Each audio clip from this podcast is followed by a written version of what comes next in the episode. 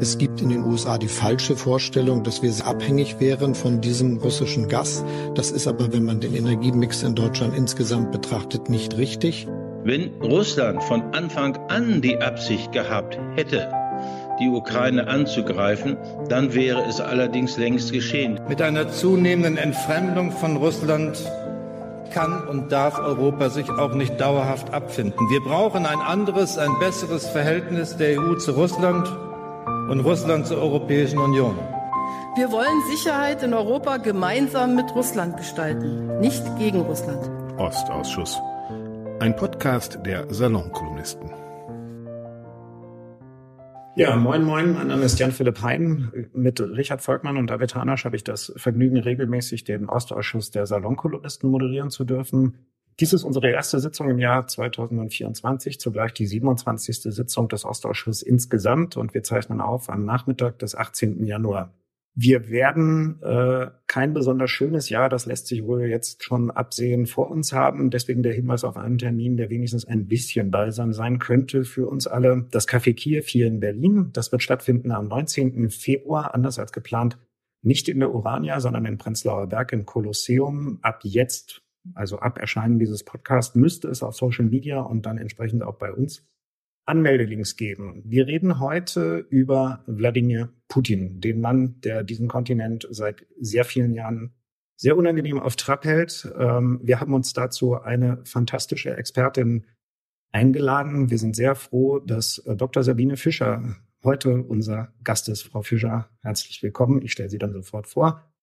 Frau Fischer ist ähm, nämlich eine Russlandversteherin, das lag uns am Herzen im allerbesten Sinne. Sie promovierte 2002 mit einer Arbeit, die den Titel trägt, die Bedeutung von Identitätsdiskursen für russische Außenpolitik. Und Frau Fischer ist Senior Fellow der Forschungsgruppe Osteuropa und Eurasien bei der SWP. Herzlich willkommen. Vielen Dank, ich freue mich sehr, hier zu sein.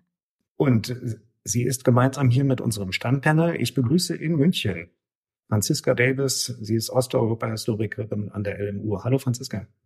Hallo. In Wilhelmsruhe hier bei mir ums Eck sitzt Gustav Gressel vom European Council on Foreign Relations. Küsst die Hand. Hallo. Und in Kreuzberg sitzt der Kollege Jan Klaas Behrens, seines Zeichens Osteuropa-Historiker an der Europa-Universität Viadrina in Frankfurt. Oder hi. Privat.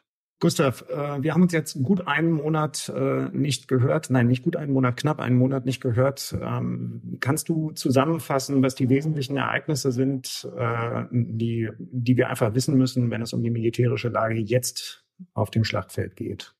Ähm, die militärische Lage ist weitestgehend oder im Großen unverändert. Äh, allerdings dürfte es mittlerweile soweit sein, dass die russische Winteroffensive, die ja beim letzten Podcast noch voll im Gang war, äh, mittlerweile kulminiert ist. Das heißt, sie ist nicht vorbei, sie geht weiter, aber sie geht mittlerweile merklich in vermindertem Tempo und in kleineren Angriffen weiter. Das heißt, sie hat ihren Höhepunkt überschritten und das eigentlich unerwartet früh, aber ja, es ist im Grunde mal eine der guten Nachrichten für 2024, wenn man mal mit den pessimistischen Prognosen ein bisschen daneben liegt.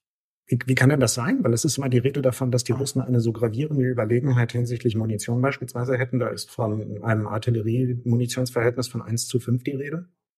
Ja, das haben sie auch. Sie schießen auch, äh, sie schießen auch äh, weit mehr. Es dürfte jetzt vor allen Dingen um die um die Kräfte gehen, also um die Infanterie, ähm, äh, gepanzerte Fahrzeuge. Also wenn man sich anschaut, was sie allein um auf DFK verloren haben, dann ist die Neuproduktion an gepanzerten Kampf- und Gefechtsfahrzeugen, also Kampfpanzer, Schützenpanzer, allein in Avdiivka schon durch. Also die neuen Produktionen von 2023, alles was sozusagen nagelneu aus den Fabriken kam, ist dort schon komplett verwurstet. Und wir, wir sind jetzt am 18. Jänner. Ähm, es kommen natürlich noch weitere Fahrzeuge, Reparaturarbeiten aus Depots etc. pp. Also es ist noch nicht das Ende der Fahnenstange. Aber es ist schon ein erheblicher Materialverlust, den sie bis jetzt durchschritten haben. Und, und äh, das dass sie das nicht ewig durchhalten werden und wollen, das war klar, nur dass es sozusagen so schnell wieder zurückgeht, ist, ist natürlich erfreulich. Und etwas, womit auch du nicht gerechnet hättest? Ich hätte eigentlich auch gedacht, dass es wahrscheinlich noch bis in den Februar auf, auf höherem Niveau weitergeht und dann Anfang Februar Richtung März abzuebben. Dann kommen ja auch die unter Anführungszeichen Wahlen, äh, beziehungsweise im März fängt ja dann auch der Boden in manchen Regionen, vor allem im Süden, wieder an gatschig zu werden. Dann wäre man da äh, sozusagen beendet. Aber das sozusagen das, ähm, das Zweite ist ja auch, dass im Grunde mit der Ausnahme von Marinka, einem, einem kleinen Ort in Donbass, gab es auch keinen nennenswerten Ortschaften, die eingenommen wurden. Also auf Divka ist, ist immer noch zum Großteil unter ukrainischer Kontrolle. Auch der Kessel wurde nie geschlossen. Äh, also sehr hohe Materialverluste zu, zu, zu sehr geringen Geländegewinnen. Um Kopiansk haben die Russen stellenweise größere Geländegewinne gemacht. Es werden auch immer wieder jetzt neue berichtet. Allerdings lassen sich die alle nicht verifizieren und haben sich auch in der Vergangenheit zum Teil auch als Enden dargestellt. Das heißt, da wäre ich noch ein bisschen vorsichtiger, aber man ist auch da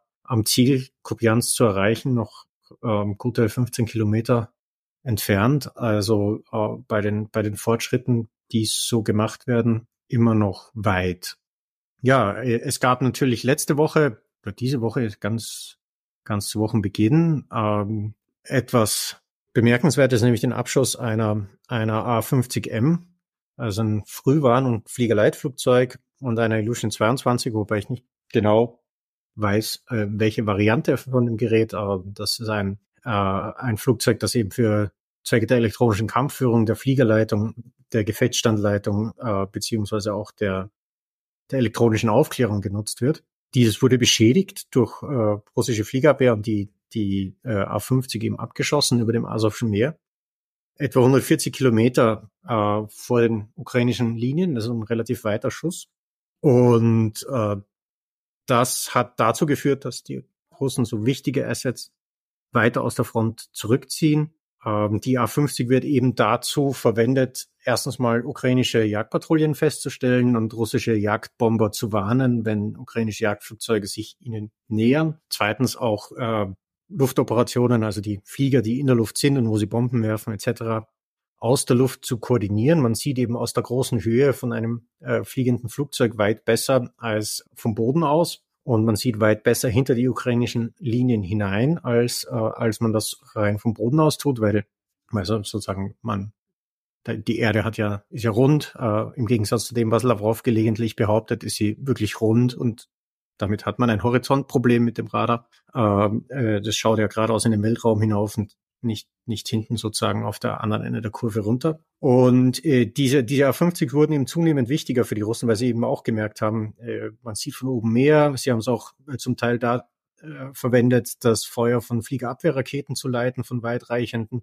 äh, die dann über den Horizont geschossen haben.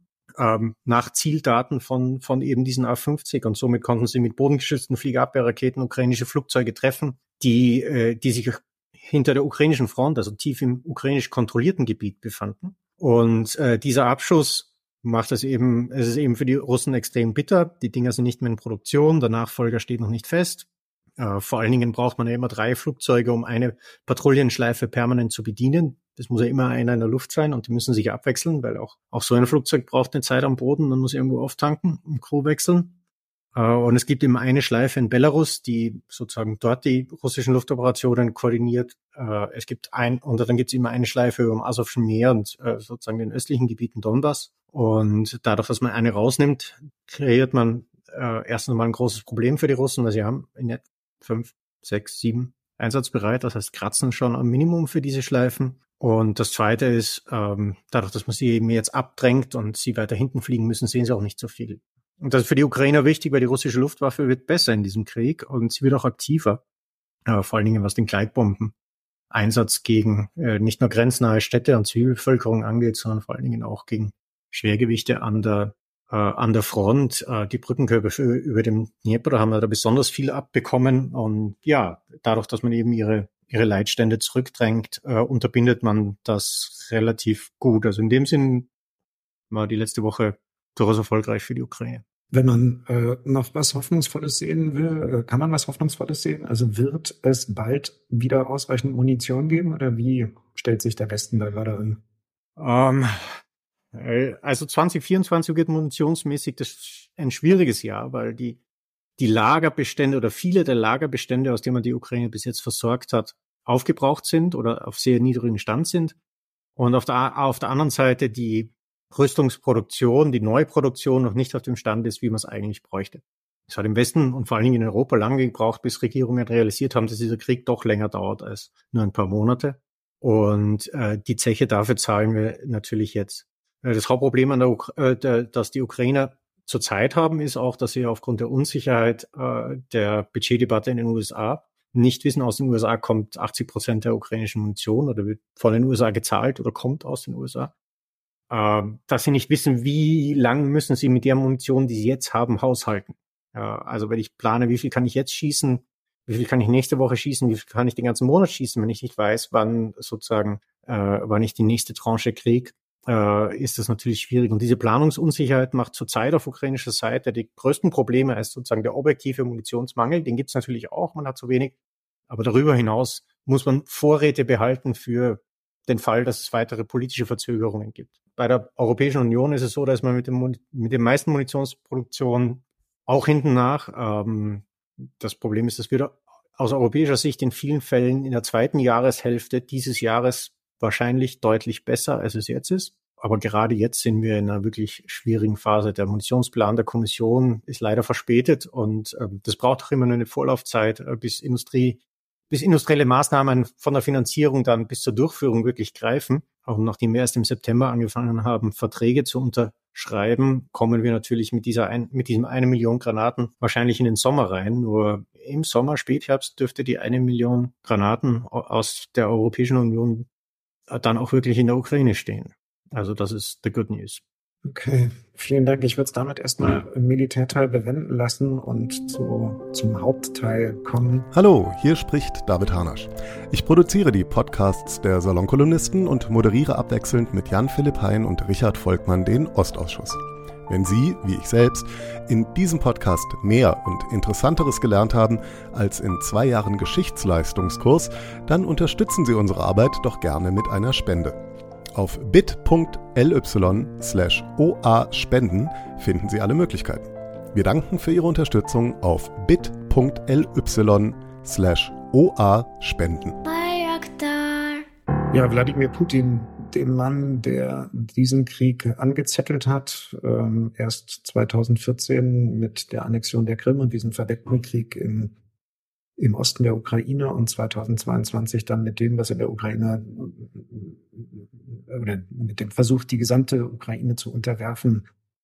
Wer ist dieser Mann, der den schlimmsten Krieg in Europa seit 1945 verursacht hat? Frau Fischer, wie, mit welchen, mit welchen Attributen muss man, muss man sich dieser Gestalt nähern? Was ist das für Wladimir Putin ist ein Diktator, der seit ähm, 1999, 2000 an der Spitze ähm, des russischen politischen Systems steht, unter dessen Herrschaft. Also es gab so eine kurze Interimsphase 2008 bis 2012. Das hat ein bisschen was zu tun damit, wie unter der alten Verfassung die Amtszeiten ähm, der russischen PräsidentInnen geregelt waren. Ähm, also unter der alten Verfassung, die 2020 abgelöst wo worden ist, durften, äh, durfte ein Präsident nicht länger als zwei Amtszeiten im Amt sein. Deswegen musste Putin 2008 erstmal abtreten.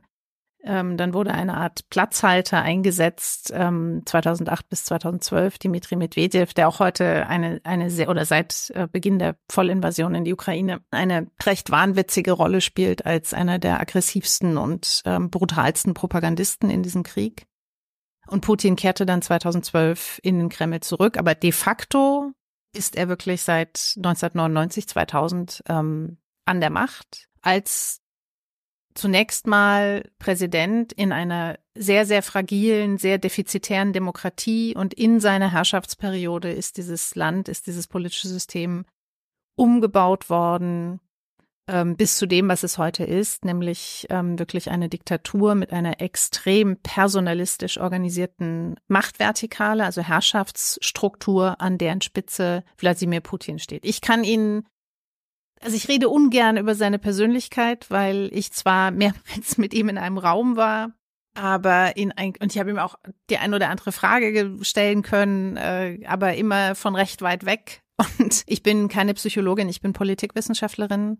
Deswegen äußere ich mich äußerst ungern zu seiner Persönlichkeit. Wir wissen natürlich ähm, einiges über seinen Werdegang, über seinen Hintergrund als äh, Spross einer, einer sehr armen Familie, alleinerziehenden Mutter letztendlich im, in, im Leningrad äh, der Nachkriegszeit ähm, und so weiter. Also es gibt so ein paar Faktoren, aus denen wir uns zusammenbauen können, äh, warum zum Beispiel Gewalt und auch Autokratie und auch Imperialismus in seinem Denken und eben auch in seiner Politik so eine große Rolle spielt. Aber zu seiner Persönlichkeit möchte ich lieber nicht so viel sagen. Das verstehe ich. Sie haben gerade ähm, beschrieben, man kann sich zusammenbauen, warum äh, Gewalt, äh, Autokratie und Imperialismus äh, eine Rolle bei ihm spielen. Das klingt für mich so, als wenn er zu keinem Zeitpunkt ähm, vorhatte, ähm, eine Demokratie zu schaffen, aus Russland eine Demokratie zu machen. Also das zu tun, was hier ja anfangs viele ihm unterstellt haben und geglaubt haben, oder?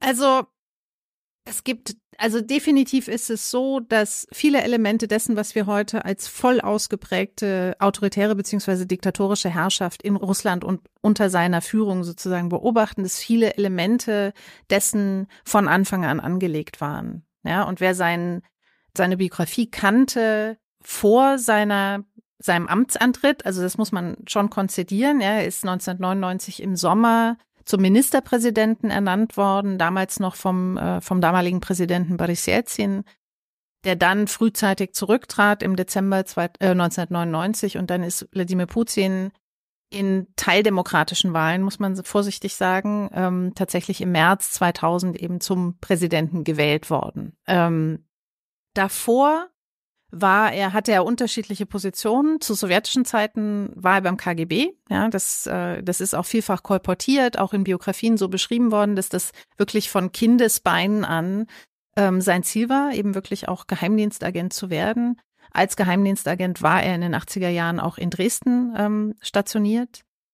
Und danach hatte er ähm, zunächst mal äh, eine Rolle als, als Vize-Bürgermeister, wenn man so will, in Petersburg, dann in den frühen 1990er Jahren und ist dann nach Moskau, hat dort eben auch eine Laufbahn äh, vollzogen, die auch wieder sehr stark mit Geheimdiensten, äh, mit geheimdienstlichen Ämtern zu tun hatte. Also er war zuletzt, bevor er Ministerpräsident wurde, ähm, äh, Chef des russischen Inlandsgeheimdienstes. Ja? Also eine sehr stark von KGB und Geheimdienststrukturen geprägte Laufbahn, was natürlich auch einen Einfluss auf ihn hatte. Und wie gesagt, viele dieser autokratischen Elemente waren von Anfang an sichtbar. Ähm, er ist natürlich an die Macht gekommen in einem Kontext, in einem politischen Kontext im damaligen Russland, der sich radikal von dem unterschied, was wir heute sehen. Und entsprechend ähm, stark oder schwach waren diese ausgeprägt waren diese unterschiedlichen Elemente. Aber wenn man dann sieht, wie sich das alles entwickelt hat in den 2000er Jahren, dann in den 2010er Jahren, dann sieht man eine ganz klare Pfadabhängigkeit und eine ganz klare, immer stärker autokratische Konturierung seiner Politik. Also ich sage, ich, ich erkläre das oder oder beschreibe das so ausführlich, weil ich ähm, einfach klar machen will, dass es da eine inkrementelle Entwicklung gab und dass auch diese Geschichte, ja, dieser Teil der russischen Geschichte letztendlich auch kontingent ist. Ja, das ist mir einfach immer wichtig, weil ich finde auch, teilweise in unserem Diskurs wird das retrospektiv zu linear erzählt. Mhm. Jan-Klaas Behrens, was hat diesen Mann besonders geprägt? Ich gehe erstmal offen rein. Ich würde da drei Prägungen nennen äh, für, für Wladimir Putin, die man, glaube ich, ganz gut aus den Quellen rekonstruieren kann, über die er selber auch immer wieder spricht. Das ist erstens der Leningrader Dwor, also der russische Hof, äh, in dem er aufgewachsen ist, in, in der Nachkriegszeit eine extrem gewalttätige äh, Atmosphäre, wo der Stärkere sich durchgesetzt hat, wo gerade er als klein gewachsener Junge ähm, starke Probleme hatte, sich durchzusetzen. Und ähm, das hatte ihn geprägt. Er redet auch immer wieder über solche Dinge wie, da habe ich gelernt, dass man, da, dass man als erster zuschlagen muss und das war der Grund, warum ich in den Kampfsport gegangen bin. Das ist, glaube ich, eine kulturelle Prägung, die man nicht ähm, unterschätzen soll. Und wo man einfach auch sieht, dass Putin nicht jemand ist, der aus der russischen Intelligenz herkommt, also aus der Elite, sondern der ist wirklich jemand, der eigentlich von ganz unten kommt. Und ich glaube, ähm, auch wenn man ihm zuhört, wie er Russisch spricht, äh, sprachlich immer wieder mit dem Gangster-Jargon, den er auch äh, als Kind schon aufgeschnappt hat, ähm, dann ist das sozusagen ähm, auch etwas, was ihn unterscheidet äh, von anderen äh, Leuten in der russischen Elite. Ähm, er gehört eigentlich nicht zu dieser Elite, sondern, das wäre dann der zweite Punkt, er wird erst Teil dieser Elite durch seinen äh, Eintritt in den KGB. Ähm, das würde ich als zweites nennen.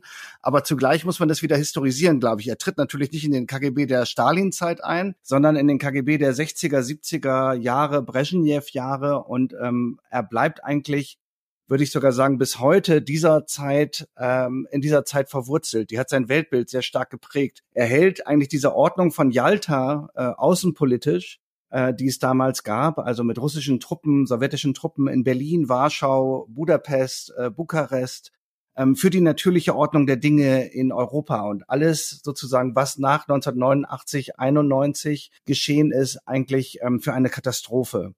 Ähm, er bleibt eben durch diese spätsozialistische Zeit äh, geprägt, sowohl außenpolitisch als auch durch diesen innenpolitischen Autoritarismus der Brezhnev-Jahre, weil er ja, Sabine Fischer hat das schon erwähnt, die Perestroika in der DDR verpennt hat. Da war er sozusagen gar nicht im Lande und hat diesen Aufbruch gar nicht mitgemacht. Und das ist sozusagen auch eine Leerstelle bei Putin, äh, die Perestroika, weil er war ja in Dresden zu der Zeit, wo bekanntlich keine Perestroika war, sondern dann ein sehr abrupter Zusammenbruch äh, der DDR. Und als dritten Punkt würde ich eben die 1990er Jahre nennen, äh, insbesondere dieses äh, Petersburger Milieu, was sich da dann ähm, konstituiert hat. Im Nachgang ähm, hat man ja auch dann äh, sozusagen folkloristisch in Russland viel gesprochen von Banditski Petersburg, äh, Peterburg, also das ähm, kriminelle äh, Petersburg, also eine Stadt, die damals für ihre Mafia-Connections geradezu bekannt war, für ihre Gewalttätigkeit, für ihre Morde. Und in diesem System hat er sozusagen, in dieses System hat er einerseits seine Erfahrungen eingebracht,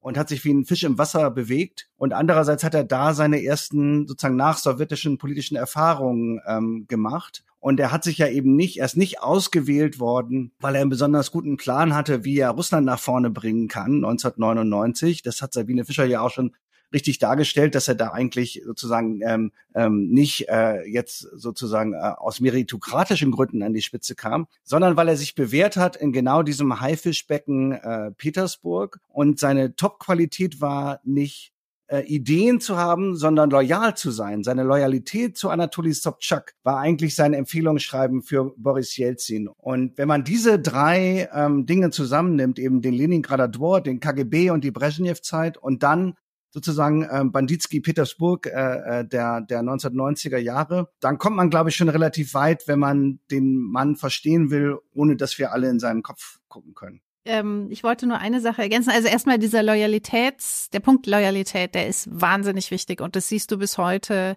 sieht man bis heute in seiner Politik und auch daran, wie er auch an den, an den unmöglichsten Figuren einfach durchgängig festhält. Ja, es wird aus diesem System niemand ähm, entlassen. Also das beste Beispiel ist ganz klar Dimitri Medvedev, also dieser Interimspräsident, ähm, der eine, der vielleicht die verachtetste politische Figur ist in Russland ähm, und den Putin durchschleift ähm, bis heute und das auch in Zukunft tun wird.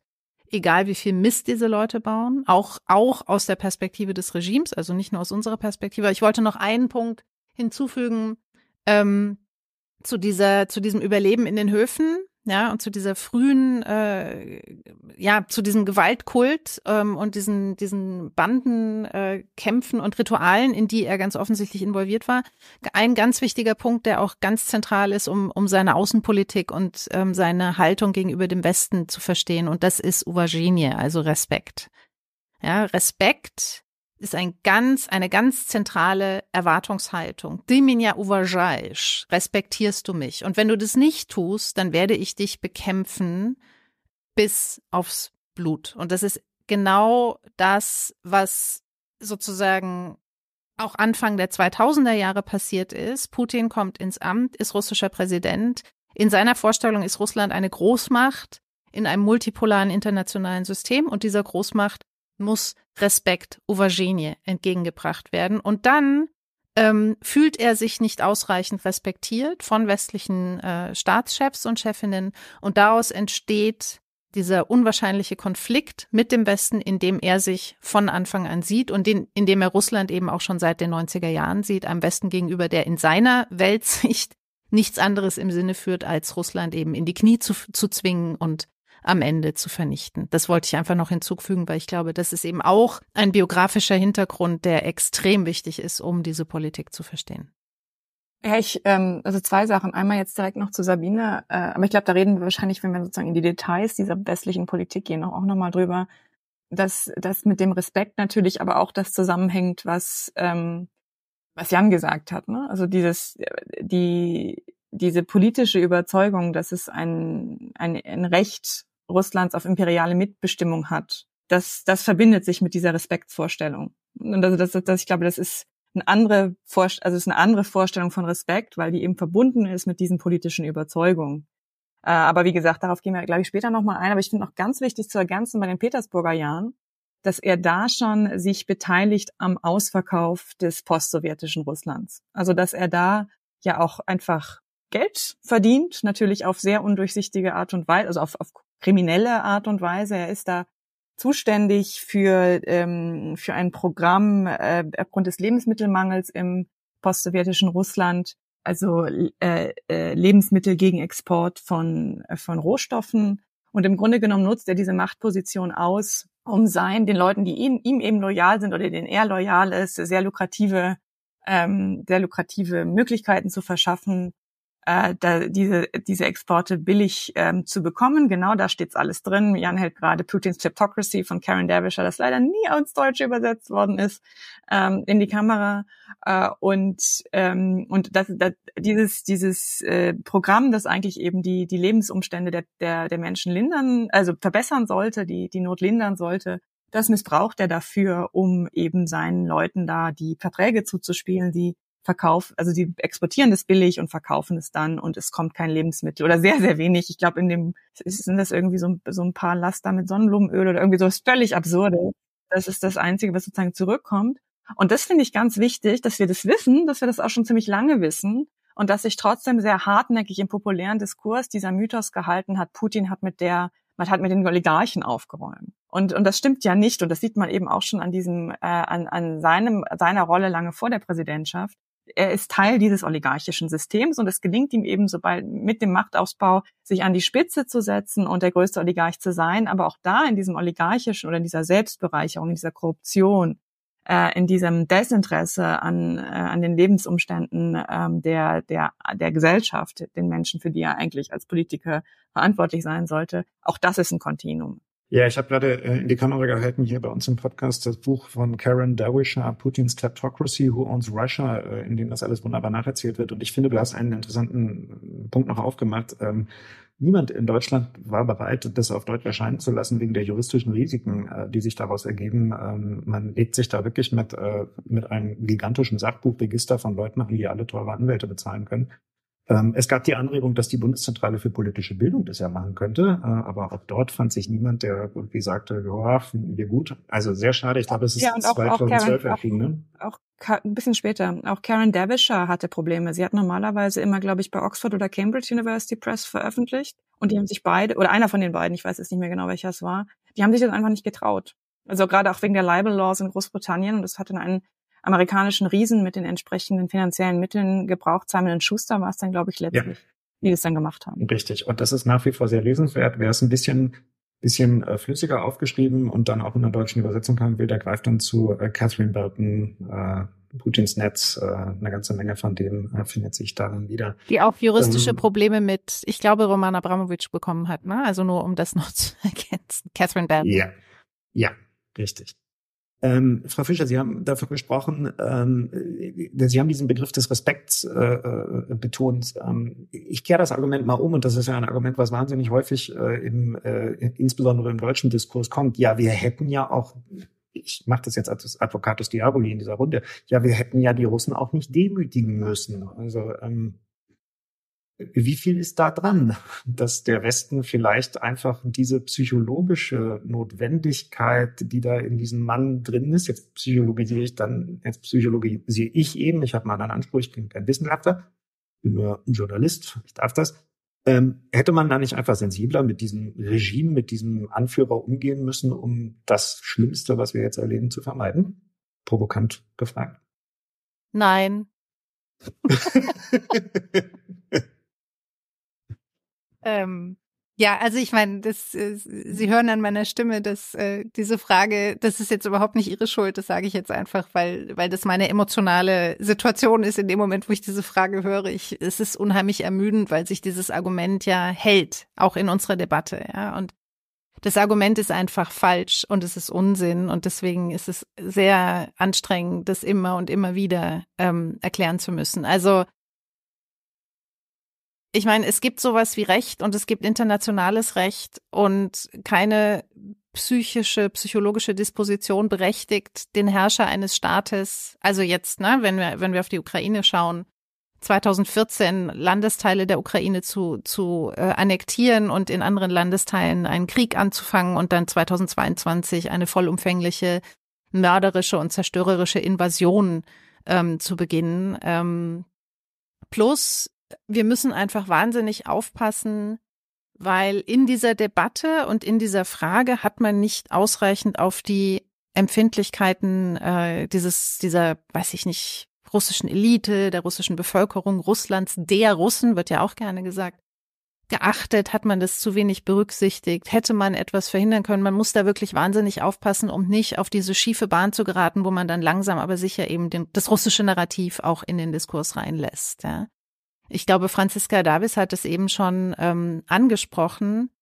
Ähm, diese Argumentation zum Beispiel akzeptiert von vornherein, dass Russland diesen Anspruch hat, imperialistische Dominanz den Nachbarstaaten gegenüber auszuüben. Ja, und dieser Anspruch existiert schlicht und ergreifend nicht. Ähm, es gibt ein in der russischen Propaganda, aber eben auch in unseren westlichen Diskursen ein in meinen Augen völlig falsches, lineares Narrativ. Ich habe das vorhin schon angedeutet über die westliche Verschwörung und die antirussische Politik der NATO vor allen Dingen und der USA letztendlich schon während der Sowjetunion natürlich ähm, und dann aber ab den 90er Jahren kontinuierlich gegen dieses äh, geschwächte Russland gerichtet. Und auch das ist einfach eine propagandistische Legende, die nicht der Wahrheit entspricht. Ja, man kann dann natürlich in einzelnen Phasen schauen, wo auch von westlicher Politik Fehler gemacht worden sind und natürlich findet man Fehler. Ich denke, ein Problem, das wir hatten im westlichen Diskurs in den 2000er und 2010er Jahren, war, dass in der, in der öffentlichen Vorstellung ähm, hier diese 1990er Jahre eben so eine Art goldenes Zeitalter der Demokratie waren in Russland.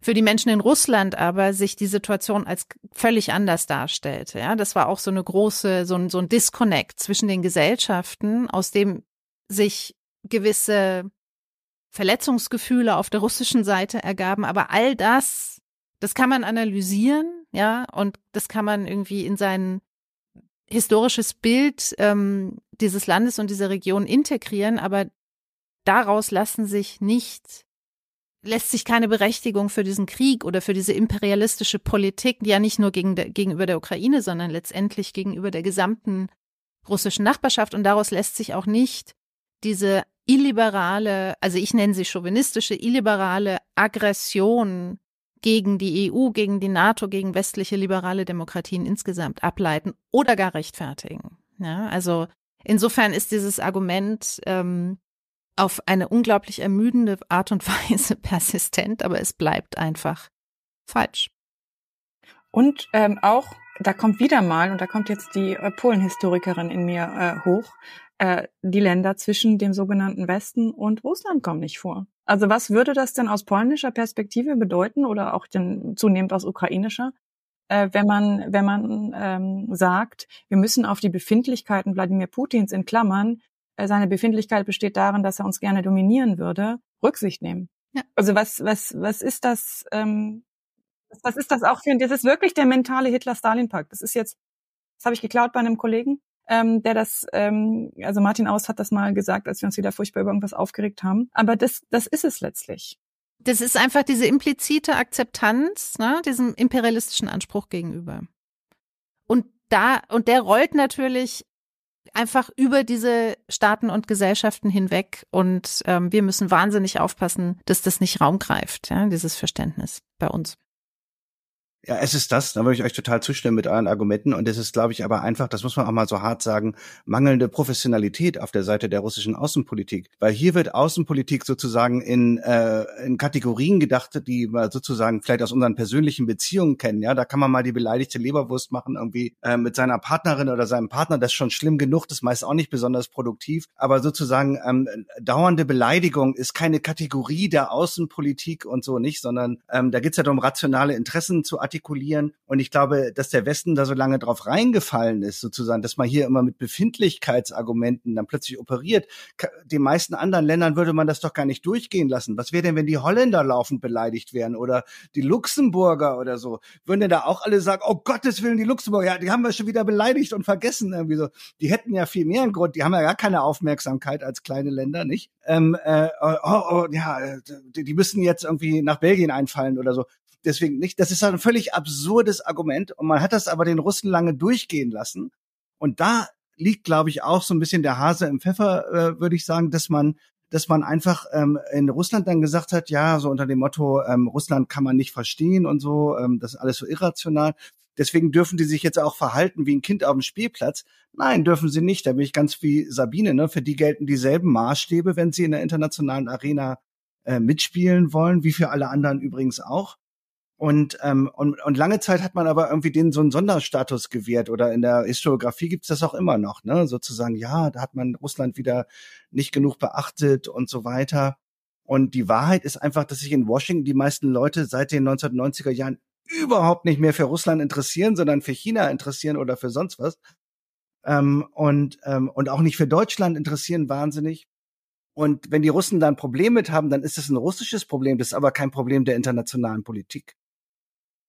Ja, und das, also wir sind ja auf den, den Schulhofen, auf das, auf den Respekt auch zurückzukommen und äh, man soll auch nicht unterschätzen, wie wenig Respekt äh, zuerst die Sowjets und dann später die Russen für ihre eigenen Vasallen hatten. Also nichts ist so, keiner ist so ein armseliger Wurstel wie, wie der Vasall der Feind, den kann man res mehr respektieren als den eigenen Vasall. Und äh, die Leute, die ja diesen sozusagen diese diese Respektbekundungen vor vor Russland einfordern, die fordern ja eine eine eine unterwürfige Haltung gegenüber Russland ein. Wenn wir wirklich Putins Respekt haben hätten wollen, dann hätten wir ihm früher Kontra geben müssen, denn das äh, sozusagen den Gegner hätte er respektiert auch in den diplomatischen Beziehungen. Äh, er, ruft ja, wenn er wirklich ein Problem hat oder wenn es wirklich hart auf hart geht, dann ruft er nicht Orban an oder Nehammer oder, oder sonst die, äh, Kretschmer oder Wagenknecht, sondern äh, dann ruft er beiden an.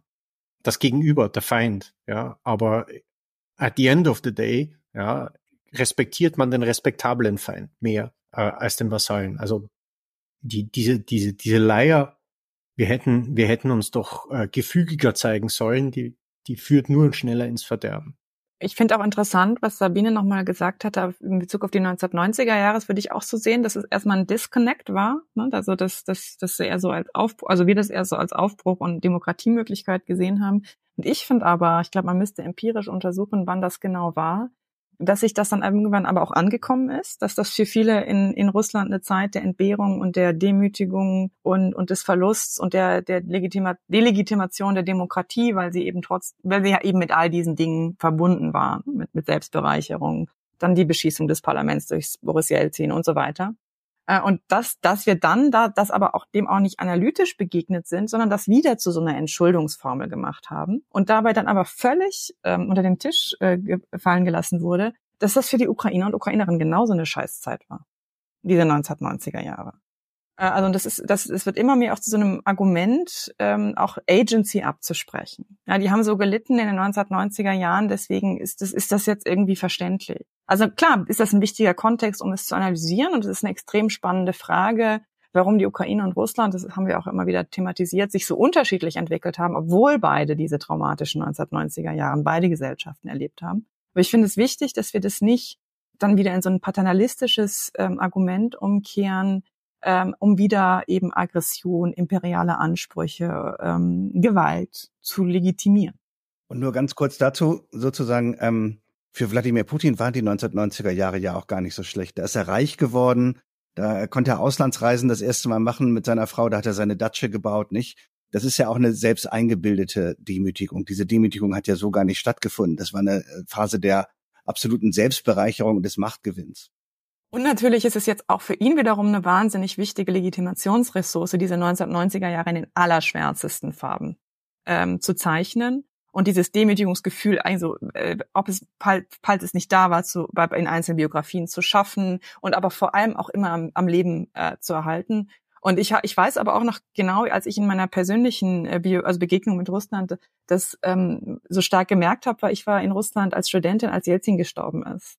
Und das hat mich total schockiert, ähm, wie alle meine Kommilitonen, also Leute Anfang 20er, äh, die hatten nicht einen guten Satz über den zu sagen. Und ich war darüber, also wirklich richtig auch Hass erfüllt. Äh, und, und es war so eine schlimme Zeit und so ein schlimmer Typ und so. Und ich habe mich natürlich irgendwie rausgehalten, habe das nur so etwas erschrocken zur Kenntnis genommen. Und die andere Person im Raum, die erschrocken war, war die Professorin, die natürlich so 20 Jahre älter etwa war als die Studierenden und gesagt hat, ja, ihr habt ja recht, es war alles schwierig, aber das war unser erster demokratisch gewählter Präsident. Da war eine Offenheit trotz allem da. Also das heißt, es war dann auch bei ihr ein viel ambivalenteres Bild der 1990er Jahre als das, was jetzt dann oft ähm, gezeichnet wird.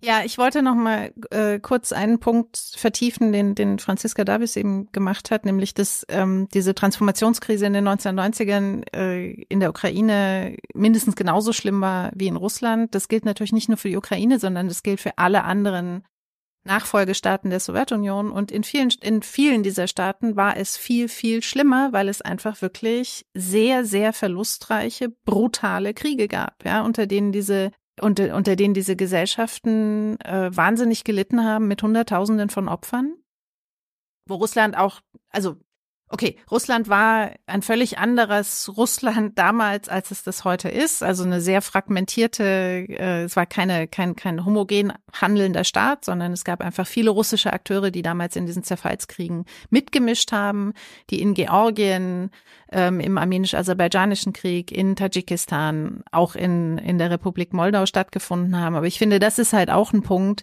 den man wirklich nicht ähm, vergessen darf. Ähm, ich würde ganz gern noch ein, eine Sache sagen. Also, ich meine, klar, man muss sich mit der Figur Putin beschäftigen, aber ich finde, man sollte die Debatte nicht zu sehr auf ihn fokussieren. Denn Putin, klar, er, er steht an der Spitze dieser Machtvertikale. Ähm, er ist sozusagen der Kristallisations- und Zentralisationspunkt dieses, dieses diktatorischen politischen Systems. Aber er steht ja auch für etwas. Ja? Er steht über einer politischen Elite, die ihn weiterhin unterstützt. Und er steht über einer Gesellschaft, die ihn eben auch nach wie vor zu guten Teilen mitträgt. Das heißt, er ist auch eine Projektionsfläche für vieles, was die russische Gesellschaft im Breiteren ausmacht. Da würde ich gerne äh, zu einem Zitat kommen, was in, äh, vor wenigen Tagen gefallen ist. Äh, da hat äh, der ukrainische Präsident äh, Volodymyr Zelensky in Davos vor dem World Economic Forum gesprochen und er hat gesagt, Putin ist ein Raubtier, das sich nicht zufrieden gibt mit Gefrorenem. Wir müssen uns verteidigen. Wir müssen unsere Kinder verteidigen, unsere Häuser, unser Leben. Und dann sagt er, Putin ist eine Verkörperung von Krieg. Wir alle wissen, dass er der einzige Grund ist, warum verschiedene Konflikte und Kriege weiter andauern und Versuche, den Frieden wiederherzustellen, gescheitert sind. Und er wird sich nicht ändern.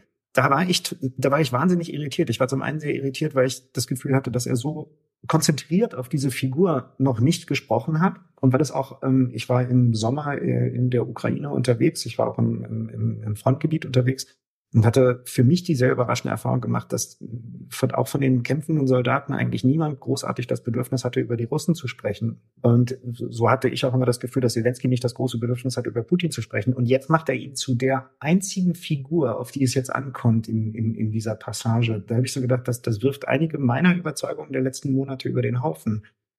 Wie wichtig ist er? Sie haben diese Frage gerade aufgemacht, Frau Fischer. Welche Rolle spielt die Elite unter ihm und die Bevölkerung?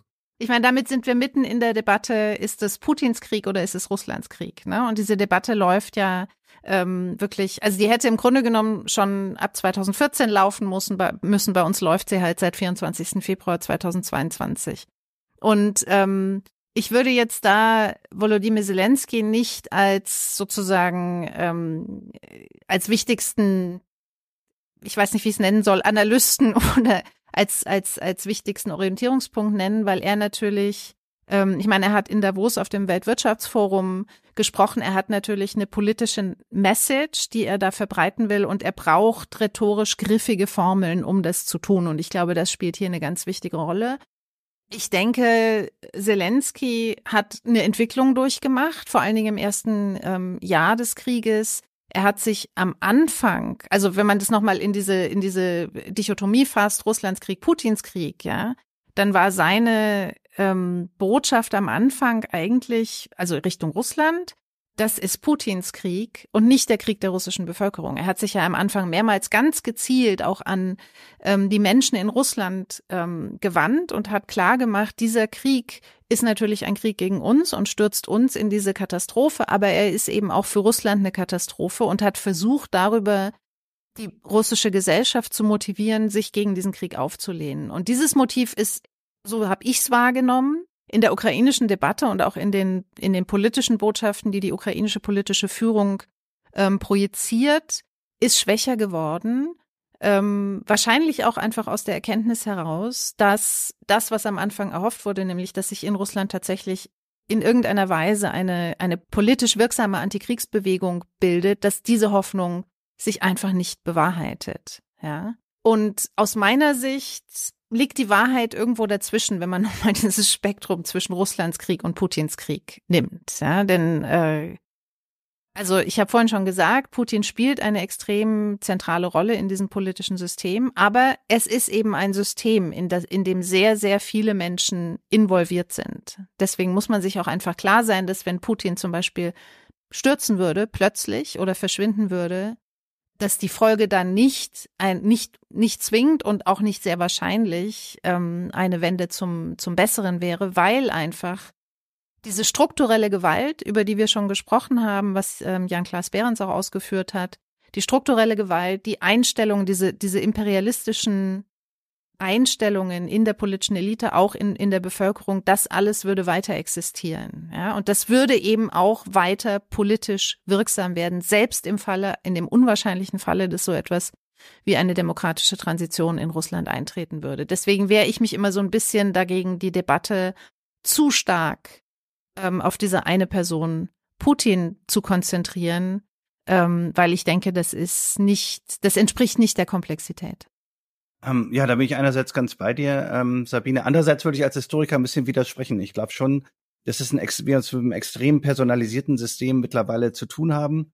Ähm, und wir haben gesehen, sozusagen, ähm, das ist natürlich jetzt der große Vergleich, äh, äh, nicht? Also wenn der Zar stürzt 1917 oder wenn Stalin stirbt, dann kommen wirklich die Sachen ins Tanzen. Ne? Also die Gesellschaft ändert sich natürlich nicht. Da wäre ich ganz äh, bei dir. Die braucht viel länger, um das dann nachzuvollziehen.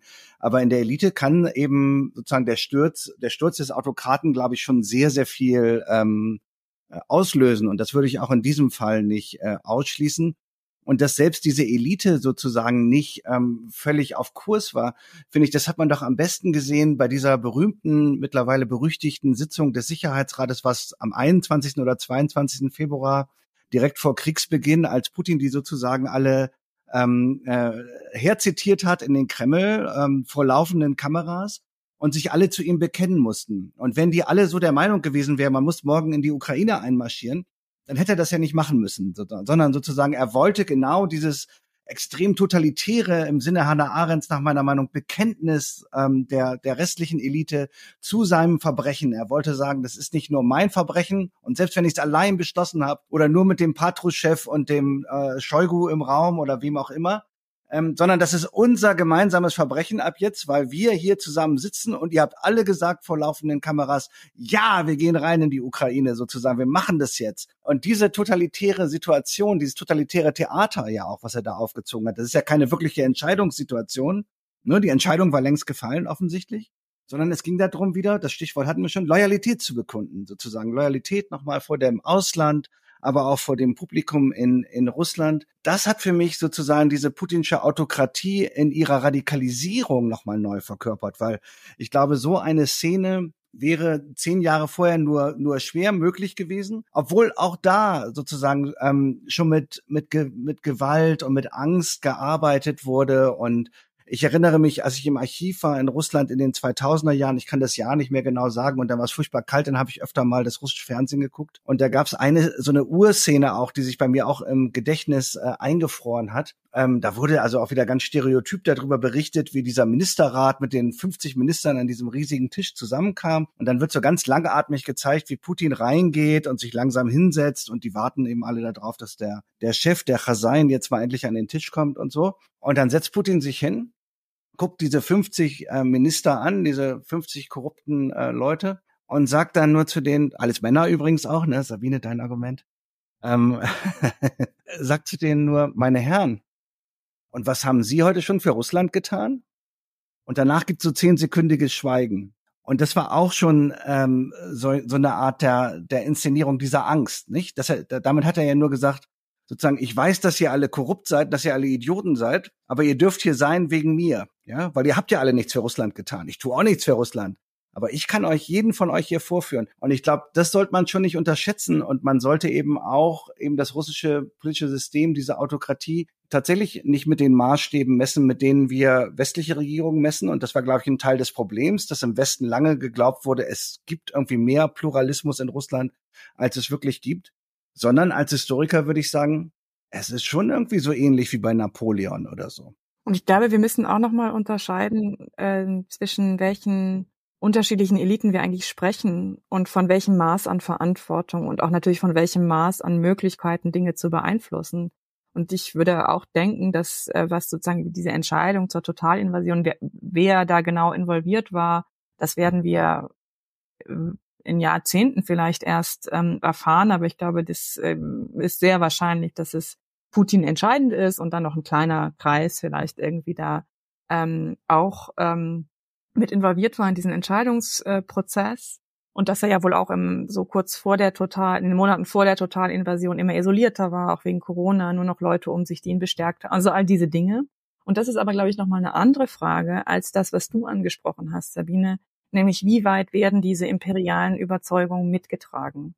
Ähm, von, von, gesellschaftlichen, ähm, auch Gesellschaft, also nicht politischen Eliten, aber das, was wir als intellektuelle oder ähm, sogar liberale Eliten be oder bezeichnen bezeichnet wird oft, wo man sich fragen kann, ja, wie liberal ist das eigentlich? Wenn man zwar irgendwie sagt, ja, man ist gegen den Krieg, äh, aber die Krim schon irgendwie schon doch eigentlich immer russisch und der Westen hat uns ja wirklich nicht wirklich ähm, ähm, respektiert. Ne? Und das sind, das sind ja so, also gerade, und da muss ich auch selbstkritisch sagen, also mir war schon klar, dass die ähm, dass sozusagen die liberale Opposition große Probleme mit Imperialismus hat. Und es gibt ja auch diesen Spruch, dass russischer Liberalismus äh, in der Ukraine endet. Ähm, und, ähm, und, und aber dieser Krieg hat, glaube ich, das nochmal in, in einer noch sehr, sehr krassen Form äh, gezeigt. Also dass bei, bei, bei Leuten, die gegen Putin sind, die gegen den Krieg sind, die vielleicht sogar geflohen sind aufgrund der Totalinvasion, immer noch irgendwie hört man von Leuten wie Ludmila Olitskaya, wir sind doch eigentlich ein Volk. Das ist doch eigentlich ein Krieg gegen uns selbst. Und das sind natürlich dann imperiale Denkmuster, äh, die, die in der wirklich in der Gesellschaft verankert sind und die aber natürlich auch wiederum nicht völlig loszulösen sind mit der Beliebtheit von jemandem wie Wladimir Putin, ähm, die ja schon auch eine Rolle gespielt hat für seinen äh, Erfolg. Sicher nicht der einzige, also es ist e extrem äh, komplex, aber auch, auch für seine Akzeptanz im Westen, dass man immer wieder sagen könnte, ja, aber er ist doch so beliebt äh, bei den Russen. Und ich glaube, da muss man schon zumindest von einer ähm, Mitverantwortung dafür sprechen, ob man diesen Krieg mitträgt oder äh, aus, aus, aus welchen Gründen auch immer oder ob man gegen ihn ist, aber trotzdem seiner einige seiner Legitimations ähm, sagen Narrative trotzdem mitträgt. Also selbst wenn man gegen den Krieg ist. Und das finde ich schon auch nochmal ähm, sehr wichtig, um die russische Gesellschaft zu verstehen, auch wenn, das haben wir auch schon ganz, auch du Jan auch schon in vergangenen Podcasts gesagt, Natürlich ist es im Moment auch irgendwie eine Blackbox, diese, diese Gesellschaft. Ne? Also Meinungsumfragen kann man im Grunde äh, vergessen, aber wenn man so sieht, was an Bericht, und wir hatten ja auch Michael Thumann da, äh, scheint es doch eine erhebliche, unterschiedlich ausgeprägte, aber erhebliche Teile mindestens der Gesellschaft zu, ge zu geben, die diesen Krieg mindestens mittragen oder ihn zu entschulden versuchen oder so tun, als würde er sie nichts angehen. Also insofern Putins Krieg, nein. Und, und, und so gerade als Deutsche ist das auch eine ist das auch eine Antwort, die sich aufdrängt. Ja, also Franziska hat jetzt einen Teil dessen, ähm, was ich nochmal ähm, in Reaktion auf, auf ähm, Jan sagen wollte, auch schon mit ähm, benannt.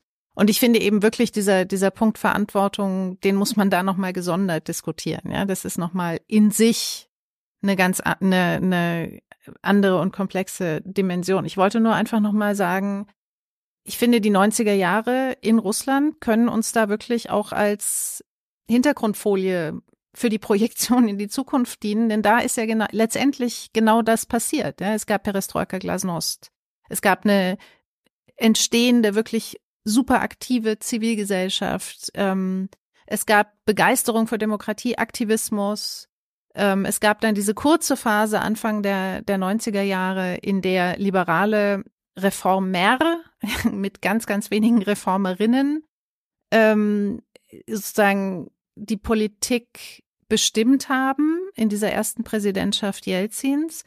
Und dann wurden die Veto-Player im System, die eben wirklich, wie Putin im Übrigen, ganz stark verhaftet waren in den Denkmustern, die sie aus der Sowjetunion mitgebracht hatten, die antidemokratisch waren, die imperialistisch waren, die illiberal waren und so weiter und so fort, die wurden dann im Laufe der 90er Jahre immer mächtiger und haben letztendlich diesen Demokratisierungsprozess vom Gleis gehoben. Ja, das ist, das ist aus meiner Sicht die Entwicklung, die Geschichte des russischen politischen Systems in den 90er Jahren. Und ich denke, dass das etwas ist, was sich durchaus wiederholen könnte, ja, für den Fall, dass dieses Regime irgendwann fällt, was natürlich, also wenn Putin verschwindet, vor allen Dingen, wenn er plötzlich verschwindet und wenn keine Zeit da ist, um in irgendeiner Weise eine Nachfolgeregelung zu treffen, so wie das eben 1999, 2000 passiert ist. Also wenn er plötzlich verschwinden würde, natürlich hätte das massive Auswirkungen, da hast du völlig recht, Jan, weil das System so stark personalisiert ist. Das ist ganz klar. Aber die darunterliegenden Denkmuster, die Haltungen, die Weltbilder, die sind eben aus meiner Sicht auch sehr, sehr wichtig und daraus würden sich wieder Pfadabhängigkeiten ergeben. Das ist eigentlich das, was ich, was ich ausdrücken wollte. Weltbilder ist, finde ich, ein gutes Stichwort. Ähm, wenn wir von Putins Regime sprechen, dann sprechen wir ja nicht nur von ähm, gigantischer Gewalt nach außen, sondern auch von sehr viel Gewalt nach innen. Ähm, der Umgang mit äh, Journalisten, mit Oppositionellen, mit Demonstranten, das, äh, das ist alles bekannt. Es gibt aber eine Gruppe, die das ist vielleicht weniger auf den ersten Blick den Leuten klar, äh, besonders im, im ja, bei ihm im Fahndungsraster stehen, das sind Frauen. Äh, der Mann ist äh, zutiefst misogyn, etwas, was ja dann wieder auch bei vielen Leuten im Westen gespiegelt wird, ne? Äh, ob, ob wir bei Trump das sehen oder so. Also Leute, die ihn ja irgendwie auch so als, als Figur ganz, ganz, ganz anhimmeln und den Westen von innen stabilisieren, sehen das ja bei ihm, erkennen das ja und greifen das hier wieder auf. Wo kommt das her? Was, was, was ist das? Was ist da die Quelle? Also das ist auch wieder etwas, was ein viel, viel breiteres gesellschaftliches Phänomen ist als eben Putin. Ja, Putin ist da wirklich Produkt der Gesellschaft, aus der er kommt, eine zutiefst in unter ähm, Gender-Gesichtspunkten zutiefst konservative, sehr, sehr traditionalistische Gesellschaft, in der zwar zu sowjetischen Zeit, Zeichen, äh, Zeiten ähm, ideologisch äh, eine äh, sozusagen der Anspruch erhoben wurde, dass man Geschlechtergerechtigkeit oder Emanzipation, Gleichberechtigung ähm, verwirklicht hatte in diesem sowjetischen Staat. Aber die Realität sah natürlich vollkommen anders aus. Ja, das war wirklich eine gespaltene Realität, in der Frauen vor allen Dingen auch aus wirtschaftlichen Gründen, also ich spreche jetzt von der poststalinistischen Zeit, ähm, zwar einerseits zu 50 Prozent am Erwerbsleben beteiligt waren, gleichzeitig aber politisch mehr oder weniger vollständig marginalisiert waren. Also vor allen Dingen, je höher man dann in der politischen Hierarchie ähm, gestiegen ist. Und ähm, im privaten Bereich äh, in einer vollkommen traditionellen Arbeitsverteilung ähm, zwischen den Geschlechtern gelebt haben. Ja, also das war eine doppelte, dreifache Belastung ähm, bei gleichzeitiger, fast vollständiger politischer Marginalisierung von Frauen in der Sowjetunion. Und ähm, das hat, das wirkt sozusagen bis heute fort und das ist eben, und da ist, und das ist ein System, obwohl Putin mit einer alleinerziehenden Mutter aufgewachsen ist, ja, ähm, dass ihn mit Sicherheit, gerade weil er eben auch in dieser Bandenkultur dann unterwegs war, ähm, die natürlich auch sehr, sehr männlich dominiert war, ähm, von ja, von, von Hypermaskulinität, von einer sehr aggressiven Hypermaskulinität ähm, dominiert war, das hat ihn sicherlich sehr stark geprägt, aber das hat noch viel mehr Menschen in Russland sehr stark geprägt. Und das ist eben auch die Grundlage, auf der ähm, dieser nach der, nach der relativen Offenheit, die es in den 90er Jahren gab, ähm, auch eine entstehende Frauenbewegung, viel mehr und viel offenere Debatten über ähm, Geschlechterverhältnisse, Feminismus, etwas, etwas offener über Feminismus, nicht viel, aber es gab trotzdem, es gab in den 90er Jahren so eine kleine Öffnung und dann unter Putin einen massiven Gender Backlash ähm, und den Einbau, also letztendlich hat Putin und hat diese politische Elite Chauvinismus, Misogynie, also Frauenhass, Frauenfeindlichkeit, LGBTIQ-Feindlichkeit, Hypermaskulinität, und aggressives männliches Dominanzverhalten wirklich eingebaut in dieses politische System, in die Politik und hat all das im Zusammenhang mit diesen ähm, neotraditionalistischen Werten, die jetzt ja auch verfassungsrechtlich Grundlage ähm, dieses Staates sind, zu einer Legitimationssäule dieses Systems gemacht. Und das ist nur möglich, wenn Sie eine Gesellschaft haben, die das eben auch mehrheitlich mitträgt. Ja, sowas können Sie nicht einfach von außen oder von oben oktroyieren, ähm, wenn die Gesellschaft das nicht mitträgt. Also für mich ist gerade dieser Teil, also dieser, dieser sexistische, dieses, diese sexistische Dimension dessen, was ich als Chauvinismus bezeichne, ähm, ist eben wirklich ein viel breiteres Phänomen. Putin ist zur Projektionsfläche geworden. Klar, also in den, in den 2000er Jahren über seinen Körper, über diese Darstellung körperlicher Männlichkeit.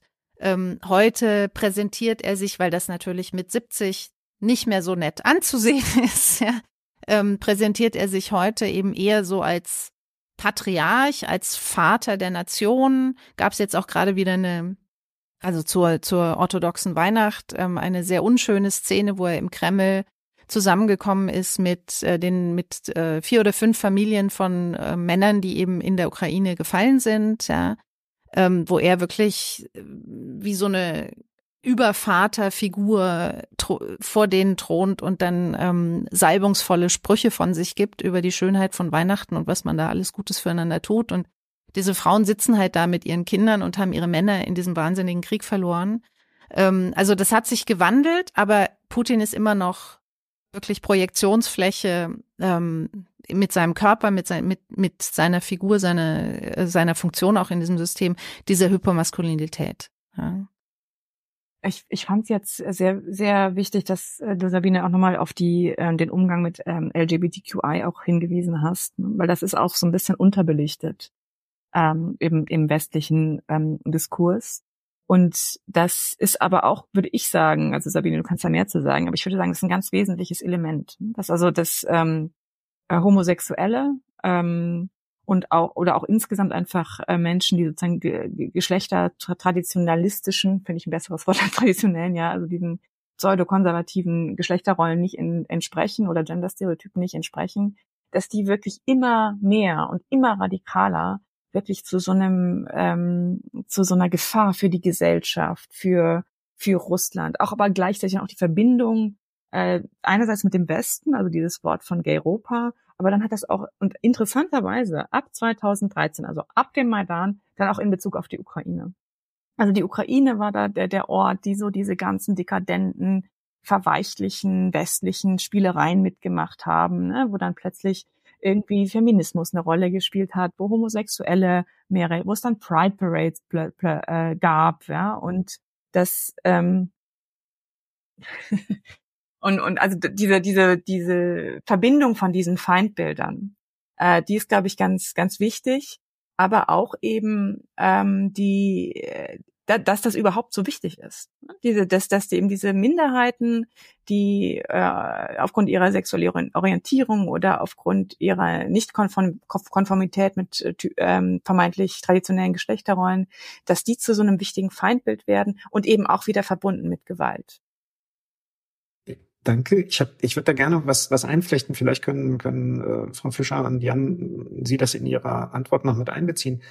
Ähm, der Mann hat eine Prägung im KGB und gleichzeitig äh, äh, führt er jetzt ein Regime an und er selbst inszeniert sich als jemand, der in der orthodoxen Kirche irgendwie jetzt sein Seelenheil findet. Das passt ja, das passt ja vorne, hinten und oben und unten nicht zusammen, passt aber natürlich wahnsinnig gut zusammen mit der, äh, mit dem Umgang mit äh, sexuellen Minderheiten. Ne? Da, an der Stelle ist das ja griffig. Da kann sich wahrscheinlich niemand hier einen Reim drauf machen. Wie funktioniert das? Ich meine, der ganze Putinismus ist ja unglaublich eklektizistischer Gemischtwarenladen. Das muss man sich ja auch sozusagen reinziehen. Und wenn man über den Putin ähm, auf dem Pferd äh, redet mit nacktem Oberkörper und so weiter, dann ist es eigentlich eine Reinszenierung. Darüber habe ich mal einen Artikel geschrieben, schon vor langer Zeit des Mussolini-Kults. Mussolini ist eigentlich der Erste, der das äh, in der modernen Zeit äh, so gemacht hat. Den gab es auch immer halbnackt und auf Skiern und als Sportler und am Kämpfen mit irgendwie Löwen und, und was weiß ich alles.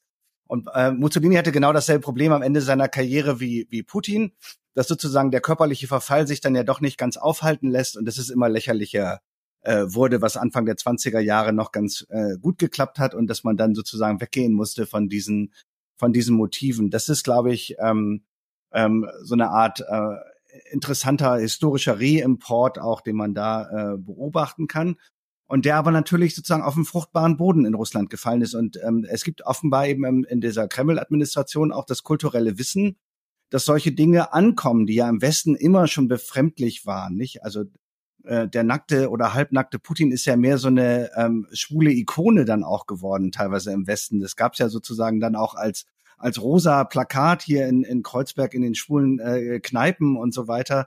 Ähm, ne, also sozusagen so ein ironischer Umgang oder, oder eine gewisse Lächerlichkeit war da ja aus unserer Sicht auch immer da und natürlich auch bei Teilen der russischen Elite. Aber man macht, man glaubte, das machen zu müssen für das Narod und ich glaube für das Volk.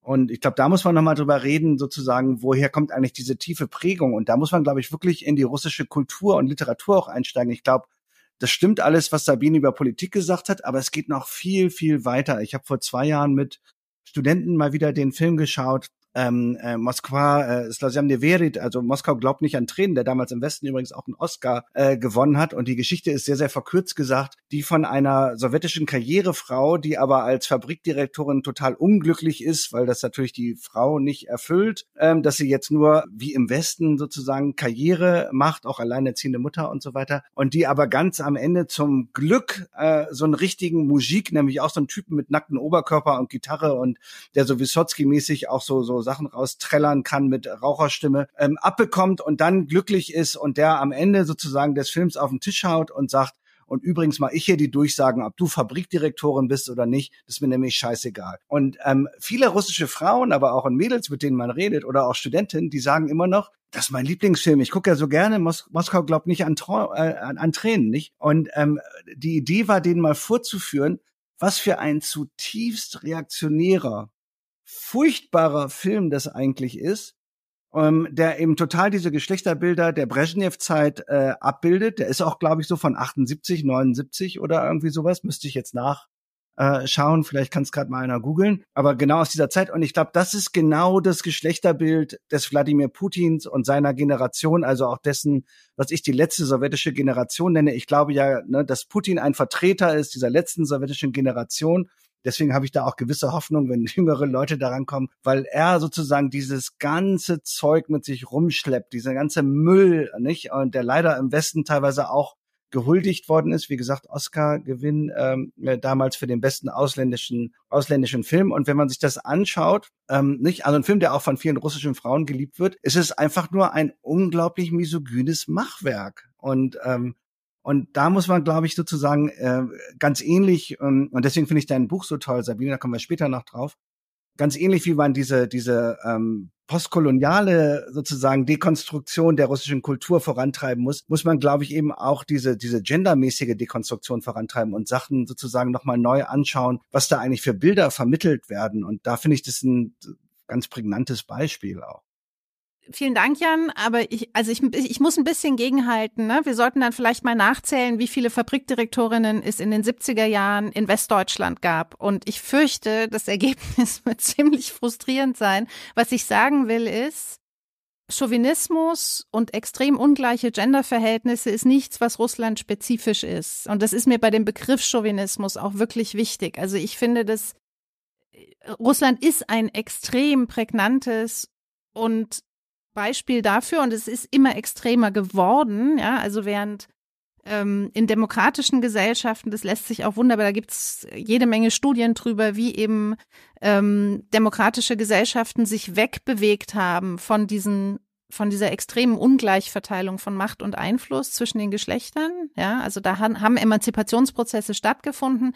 In Russland sehen wir ganz klar seit Anfang der 2000er Jahre nur noch Regression. Ja, nur noch Regression auf allen Ebenen. Und da kommt es dann wirklich zu so ganz extremen Ausforderungen wie, äh, Ausformungen wie Entkriminalisierung von häuslicher Gewalt. 2017, der totale Wahnsinn. Also ich meine, in Russland, es gab nie wirklich, es gab nie irgendeine Aussicht, dass Russland die, die Lissabonner Konvention des Europarats gegen Gewalt ähm, gegen Frauen und Mädchen jemals unterschreiben würde, dieses Regime, ja, oder ratifizieren würde. Aber die Entkriminalisierung von Gewalt, häuslicher Gewalt, das ist natürlich nochmal, das hat einfach nochmal eine ganz andere Dimension. Also wir sehen in Russland diese drastische Regression und ich meine, eine These in meinem Buch ist ja, dass dieser Sexismus Teil ähm, des Systems ist, die diese enorme strukturelle und dann eben auch wirklich manifeste physische Gewalt ähm, hervorbringt, die sich jetzt eben auch in der Ukraine entlädt. Und Franziska hat schon geschildert, wie eben auch die Ukraine in, in russischen Diskursen feminisiert worden ist, wie sie letztendlich ganz systematisch über viele Jahre zu einem Vergewaltigungsopfer stilisiert worden ist. Und das ist genau dieser Sexismus. Aber ich will trotzdem immer wieder betonen, es, das ist, also Chauvinismus, Sexismus sind absolut nicht genuin russisch. Und wir haben auch in unseren westlichen Gesellschaften immer noch genug davon und wir haben auch Regressionen in den westlichen Gesellschaften, muss man ganz klar sagen. Ja. Und das ist hochproblematisch und die Regression kommt eben mit den rechtspopulistischen und rechtsextremistischen politischen Kräften, ähm, die eben bei uns auch, und ich meine, wir, wir sprechen hier am 18. Januar 2024, ja, wir wissen alle, was in den letzten Tagen in Deutschland ähm, passiert ist äh, und, und wie der Einfluss dieser politischen Kräfte sich breit macht. Wir gucken nach in die USA, Donald Trump, Viktor Orban in, in, äh, in Ungarn und viele, viele mehr, Javier Soleil in Argentinien. Ähm, das sind letztendlich alles Chauvinisten. Ja, und das ist hochproblematisch ähm, in diesem Bereich ähm, Geschlechtergerechtigkeit, der mir eben in dem Buch auch sehr wichtig ist. Aber okay, das ist äh, ein Punkt, den ich machen wollte.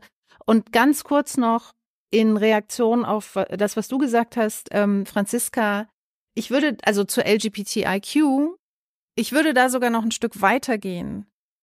Die Unterdrückung und Marginalisierung von Frauen ist in Russland einfach normal. Also, da muss man auch gar nicht so richtig viel drüber reden. Das eigentliche Feindbild sind eben queere Menschen. Das ist das, also in der Sowjetunion war es der dekadente westliche Feminismus. Ja, Feminismus ist bis heute auch ein Schimpfwort in Russland. Das ist ein extrem negativ besetzter Begriff. Aber der eigentliche Kampfbegriff, das eigentliche Feindbild, das ist Gay Ropa. Das ist nicht das feministische Europa. Die eigentliche De Dekadenz aus russischer Perspektive drückt sich aus genau in LGBTIQ, in der ja, in, in der Tatsache, dass in westlichen Demokratien queeren Menschen eben einfach Rechte zugestanden werden. Und genau aus da heraus formiert sich dieser russische, dieser traditionalistische Widerstand.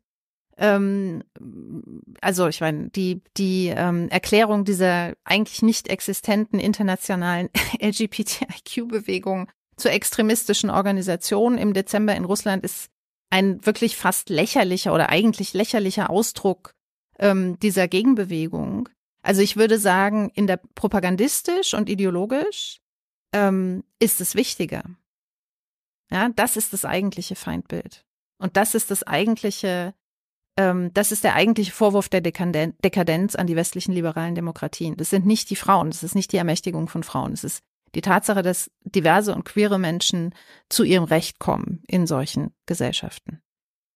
Ja, und, und das war ähm, auch wirklich äh, wiederum, das stützt natürlich sehr dein Argument, etwas, was in der Ukraine genau andersrum war, nach, nach, nach dem Maidan. Also nach dem Maidan haben queere Menschen mehr Rechte bekommen. Also es war natürlich, will überhaupt nicht das Idealisieren, immer noch ähm, Homophobie, immer noch Attacken auf, auf Clubs für queere Menschen. Also all das gibt es natürlich auch in der, in, in der Ukraine. Aber Post-Maidan 2014 2014 weiß ich nicht mehr genau, 2015 war noch sehr schwierig. 2016 das erste Mal wirklich eine Pride Parade durch das Zentrum von Kiew geschützt von einer ähm, jungen Polizistin an der Spitze der, der Einheit und das erste Mal das Parlamentsabgeordnete, die durch den Maidan in das Parlament gekommen sind, mitmarschiert sind.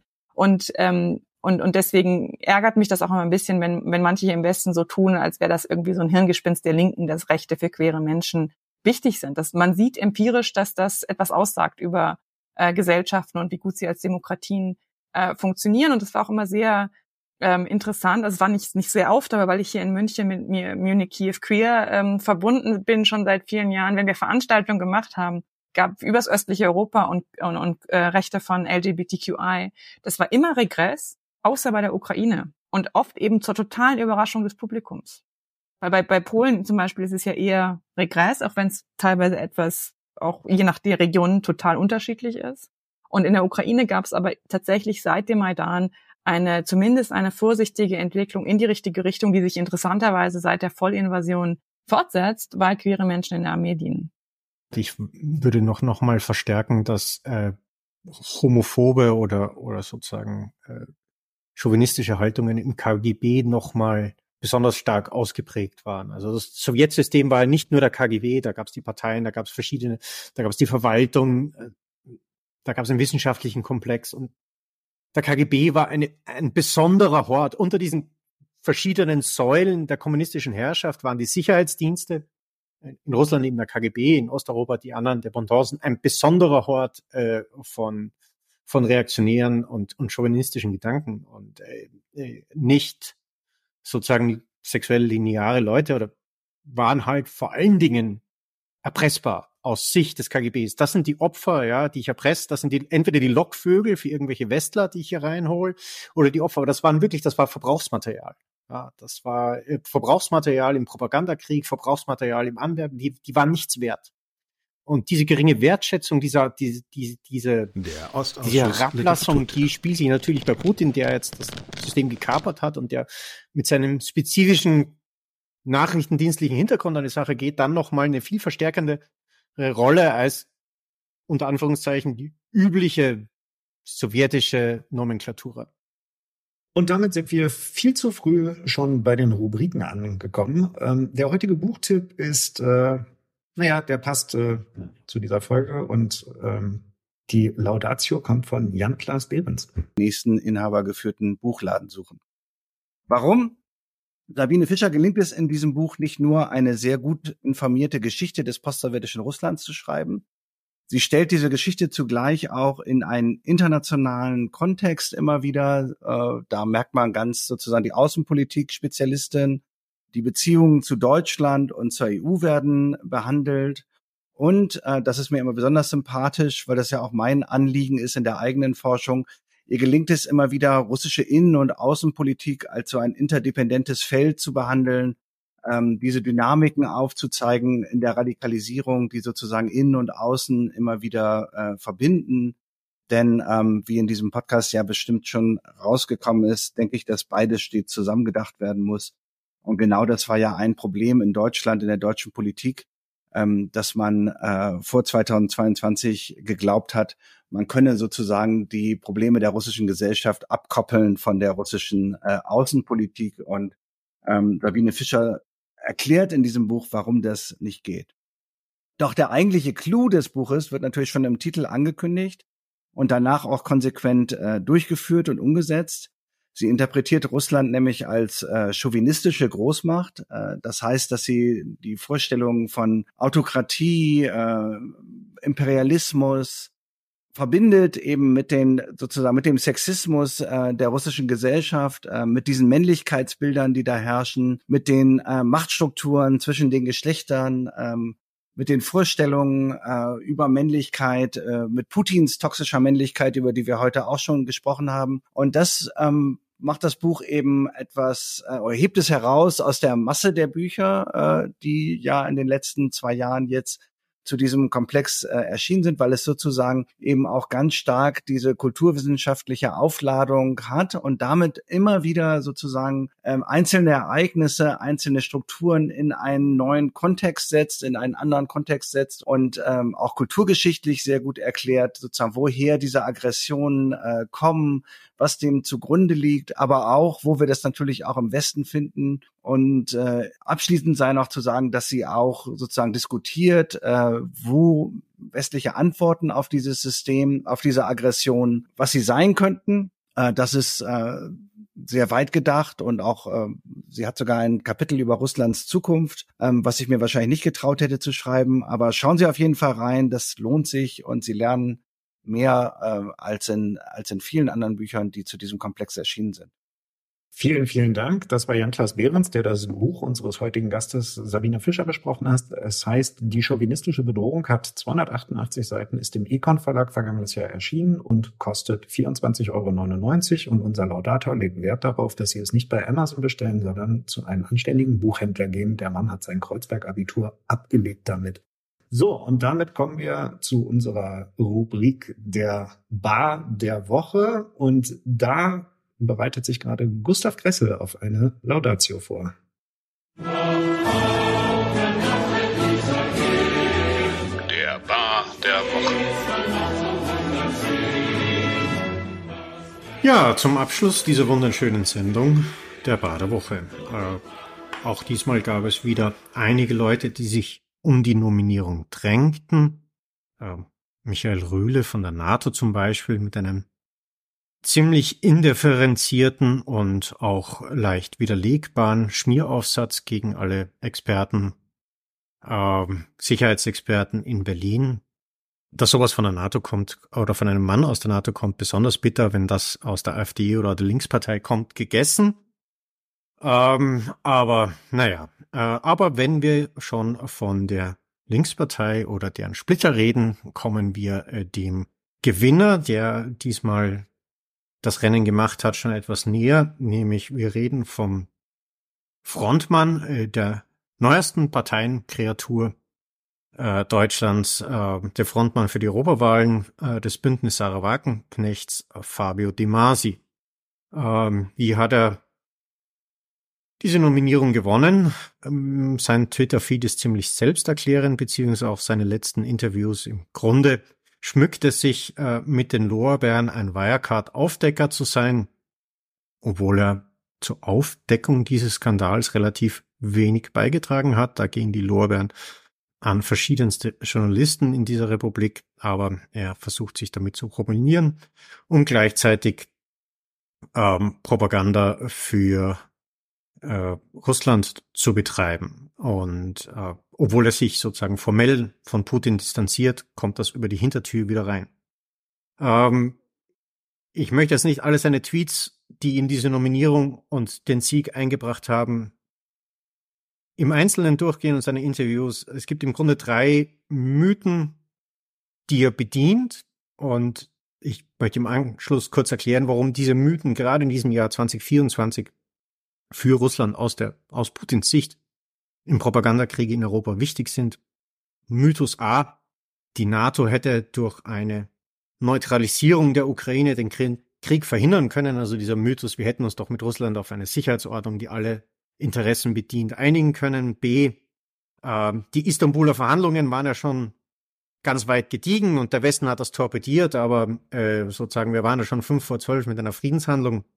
Und C, chinesische Friedensinitiative, äh, die Initiative Südafrikas und andere afrikanische Staaten. Das sind ganz wichtige Impulse, die haben ganz viel gebracht und das sollte sich die Bundesregierung reinschmeißen und äh, das betreiben. Ähm, äh, das wäre sozusagen der Weg vorwärts in diesem Krieg. Das sind natürlich alles drei Mythen, also die eine, eine Bündnisfreiheit ähm, für die Ukraine wurde ja vor dem Krieg durch durch Zelensky ja durchaus angeboten. Das war Russland natürlich lange nicht weit genug. Man wollte direkten Einfluss haben. Spiegelt sich auch wieder in der Russlandpolitik, also in der Ukraine-Politik Russlands vor diesem Krieg, die also Ziele, immer Ziele formuliert hat, die weit einer einer echten Neutralität sind, sondern die in Richtung Vorhof und Dominanz gehen oder immer Vorhof und Dominanz als Ziel gehabt haben. Es ging nie um Neutralität, das ist ein völliger Mythos. Ähm, die Istanbuler Verhandlungen waren nicht fünf vor zwölf. In den Istanbuler Verhandlungen gab es ganz erhebliche Streitpunkte, insbesondere die Größe äh, der, äh, der ukrainischen Armee. Äh, wir erinnern uns, Putin in seinen Reden vor dem Krieg und der offiziellen Verkündung der Kriegsziele auch wie jetzt wiederholt, ist Demilitarisierung ein großer, ähm, ein, eines der wichtigen Kriegsziele Russlands und äh, Russland wollte in den damaligen Verhandlungen auch unter Anführungszeichen Demil die Demilitarisierung durchgedrückt äh, haben. Äh, es wollte die ukrainische Armee äh, enorm begrenzen und die Ukrainer haben gesagt, naja, vor dem Hintergrund eines, dass ihr schon in unserem Land steht militärisch, ähm, äh, wenn wir, wenn wir unsere Armee jetzt auflösen und auf quasi eine, einen nominellen Faktor runterfahren, also es war da eine Gesamtstärke von 85.000 Mann inklusive Mobilmachungsstärke von russischer Seite die Rede,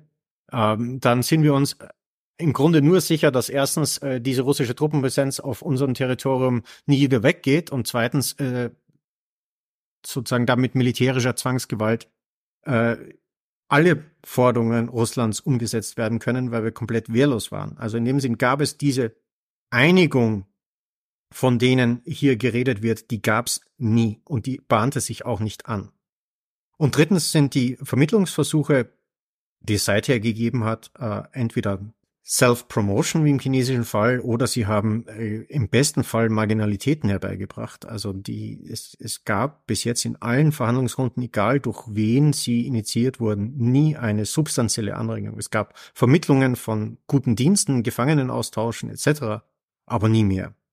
Warum wird dieses Verhandlung, warum wird dieser Verhandlungsmythos jetzt gerade in diesem Jahr 2024 so hoch beschworen? Dazu möchte ich auf, auf zwei Studien von ICFA verweisen. Das, die, die eine ist gerade während wir Podcast aufgenommen haben herausgekommen, Beyond the Counteroffensive. Ähm, die habe ich selbst angestellt. Äh, da geht es um die, die schwierige Lage der Ukraine gerade in diesem Kriegsjahr, weil Rüstungsproduktion im Westen nicht so weit ist, die Ukraine äh, aus Neuproduktion zu versorgen, dauerhaft, äh, durchhaltefähig mit mit Verteidigungsgütern zu versorgen. Auf der anderen Seite Russland noch bis 2027, 2028 Materialdepots hat, aus denen man sich ernähren kann, Munition aus Nordkorea, über Schmuggelware wahrscheinlich aus China, aus dem Iran bekommt, um durchhaltefähig zu sein.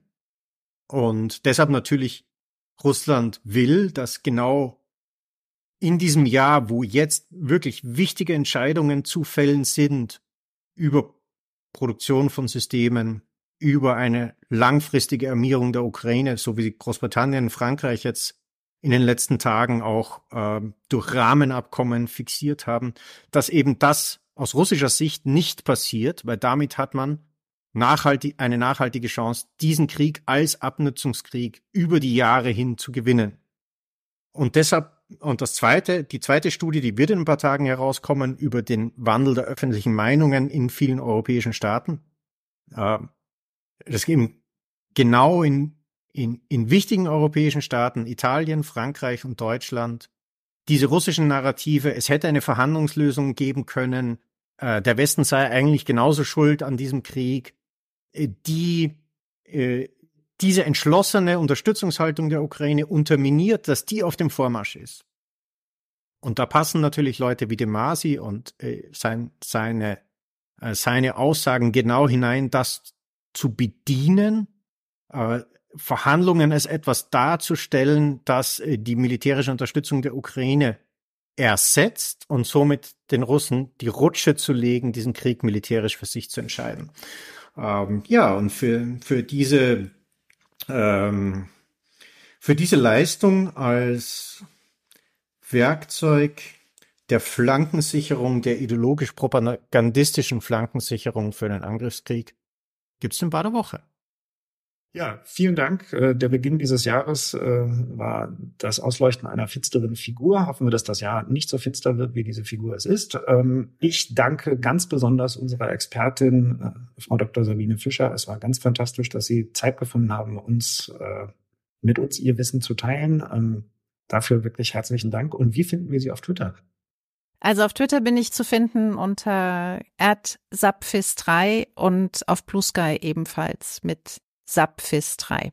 Und vielen, vielen Dank für die Einladung. Ich habe das Gespräch sehr genossen, auch mit euch dreien. Vielen Dank. Danke, danke. Und aus Kreuzberg verabschiedet mich Jan-Klaas Behrens auf Twitter und Blue Sky unter @jcbehrens. Aus einem Vorort von Berlin verabschiedet sich Gustav.